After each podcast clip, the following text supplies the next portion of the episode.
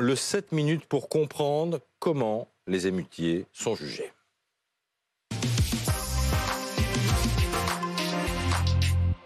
On en parle avec euh, Aurélien Martini, vice-procureur en charge de la section des mineurs au tribunal de, Melun. Vous êtes également membre de l'USM. On est aussi avec Rudy Mana, secrétaire départemental Bouches-du-Rhône du syndicat Alliance Police. Merci à tous les deux d'être avec nous. Mélanie Bertrand continue de nous accompagner. Et on est avec Alexis Pluyette euh, au tribunal de, Marseille, Alexis Pluyette de BFM Marseille-Provence. Euh, Alexis, vous avez assisté hier aux premières comparutions immédiates d'émeutiers euh, de Marseille. 31 comparutions, 31 audiences au, au total. Est-ce que vous pouvez nous dire quel était le, profil des prévenus jugés hier, quelles ont été leurs condamnations et dans quelle ambiance se sont déroulées ces audiences? Bah écoutez, le, le, profil des prévenus, ce sont des, des gens qui sont euh, jeunes hein, pour, euh, pour l'essentiel, primo-délinquants, c'est-à-dire que dans l'ensemble, ils n'avaient pas euh, de casier judiciaire. Les peines, elles sont, elles sont lourdes. Hein. Il y a de la prison ferme dans l'ensemble. Alors il y a ceux qui, qui ont participé à des pillages, notamment celui du, du Monoprix de la Canebière. un homme de 25 ans, notamment, qui a été eh bien, condamné à un an de prison ferme. certains aussi qui racontaient qu'ils ont ramassé les vêtements qui a été par d'autres, donc du, recel de, vol, et eux eh bien, ont été euh, condamnés à de la prison avec sursis. Et puis enfin, euh, d'autres que nous avons vus qui avaient jeté des projectiles sur la police. Un jeune homme de 19 ans, notamment, euh, plutôt inséré, qui vivait chez sa mère, et lui, eh bien, qui a été condamné à, deux mois de prison ferme. Je sais, Rudy Mana, que vous, les policiers, vous regardez évidemment avec beaucoup, beaucoup d'attention ces premiers procès et, les jugements qui en, qui en découlent. Que, quel est votre commentaire ce matin?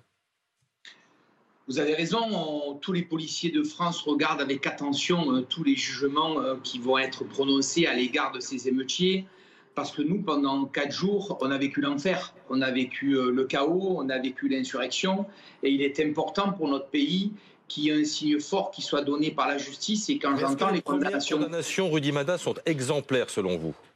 Écoutez, moi, quand j'entends les condamnations marseillaises, en tout cas sur le tribunal de Marseille dont parlait Alexis Puyette, on est plutôt satisfait puisqu'on on, on a vu des, des personnes qui n'étaient pas connues, qui ont pris de la prison ferme. C'est extrêmement rare, pour ne, pas dire que ça arrive jamais sur ce genre de fait, bien évidemment. Pour des faits plus graves, bien sûr que oui, mais sur ce genre de fait, ça arrive, ça arrive assez peu souvent. Il était important, il était important quand même de, marquer le coup, de, faire comprendre que c'est plus possible de vivre ça dans notre pays, et seules des sanctions pénales de cette envergure pouvaient, euh, le préciser.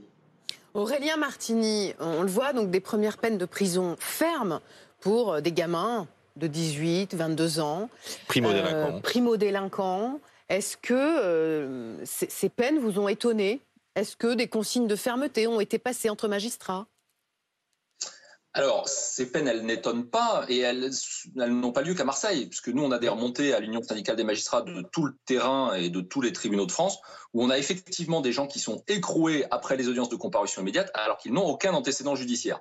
Des gens qui participent euh, à ces violences urbaines, à ces violences contre les policiers, qui sont écroués partout en France alors qu'ils n'ont aucun antécédent. Donc elles ne surprennent pas. Est-ce qu'il y a eu des, des, messages de sévérité? Il y a eu une circulaire du garde des Sceaux qui effectivement appelle à la, à la sévérité elle n'est ni surprenante ni choquante, cette circulaire, parce que oui. à chaque fois qu'il y a des faits de cette nature, on a une circulaire du garde des Sceaux qui appelle les parquets à la sévérité. Mais c'est une chose d'appeler les parquets mmh. à la sévérité par le biais de procédures rapides, de comparution immédiate, de déferment, de réquisition ferme. C'en est une autre que ça se traduise par des décisions. Et aujourd'hui, c'est le cas. On a des tribunaux correctionnels qui sanctionnent euh, à la hauteur des faits, mais qui sanctionnent, oui, effectivement, fermement. Est-ce que, est que ces condamnations pour vous auront une double vertu, à la fois dissuasive et éducative, d'après votre expérience alors, on peut, l'espérer. Euh, la peine, elle a une vertu dissuasive. On dit une dissuasion générale, une dissuasion spéciale. Dissuasion spéciale, ça s'adresse à celui qui est condamné, en lui disant, ben voilà, si vous faites ça, vous allez être condamné fermement, donc n'y revenez plus. Et un effet de dissuasion générale à l'endroit de tous les autres, euh, la justice, elle doit être entendue au-delà des murs des, des, des, des, tribunaux pour dire à tous les autres, bien, voilà la sanction qui est prévue et qui sera, elle sera ferme. Euh, donc oui, on, on peut espérer qu'il y ait un effet dissuasif. Un effet éducatif, on parle là de jeunes, mais de jeunes majeurs, puisqu'on parle oui. de comparution immédiate, donc on parle de gens qui ont 18 ans. Donc c'est vrai que le volet éducatif, s'agissant des majeurs, il est moins développé euh, que s'agissant des mineurs.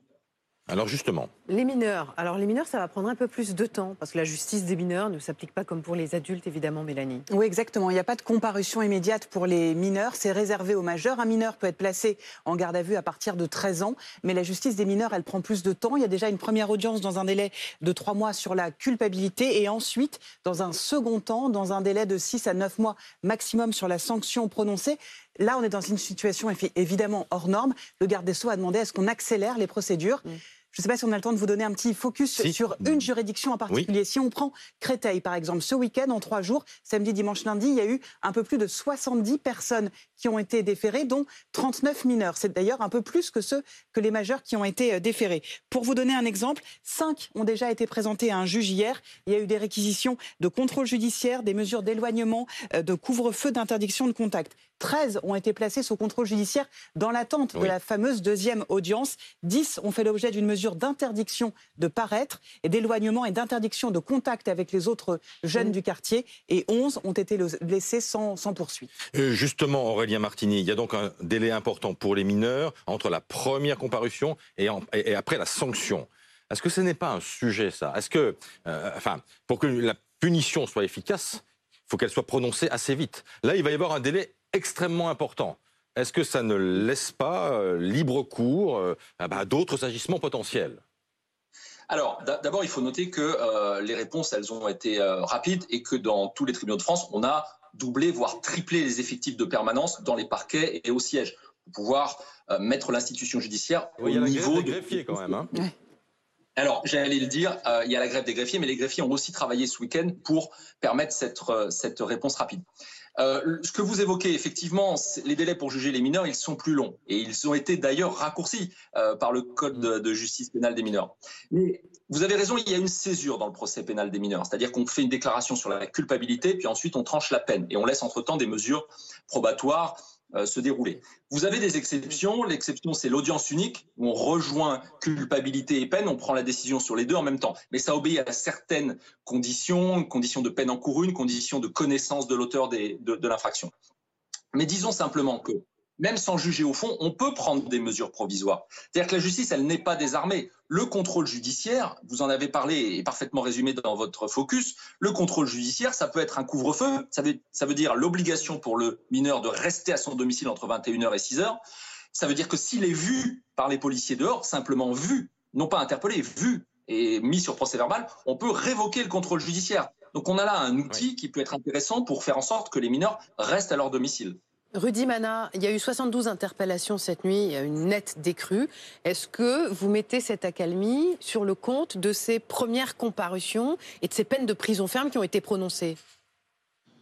Non, peut-être ça a joué un tout petit peu, mais, je pense qu'aujourd'hui, euh, déjà, euh, là où il y avait des pillages, je crois que tous les magasins euh, ont été pillés, donc en fait, il n'y a plus grand-chose à voler, ça c'est la première chose. La deuxième chose, effectivement, de marquer le coup en prononçant des sanctions fermes pour euh, les premiers émeutiers qui avaient été interpellés euh, jeudi ou vendredi. C'est extrêmement important dans le message que l'on fait passer. Et j'ai envie de vous dire pour terminer que on aimerait que la justice fonctionne toujours de cette manière parce que quand la justice fonctionne toujours de cette manière, je crois qu'il y a un vrai message qui est lancé à tous ces délinquants, à tous ces émeutiers.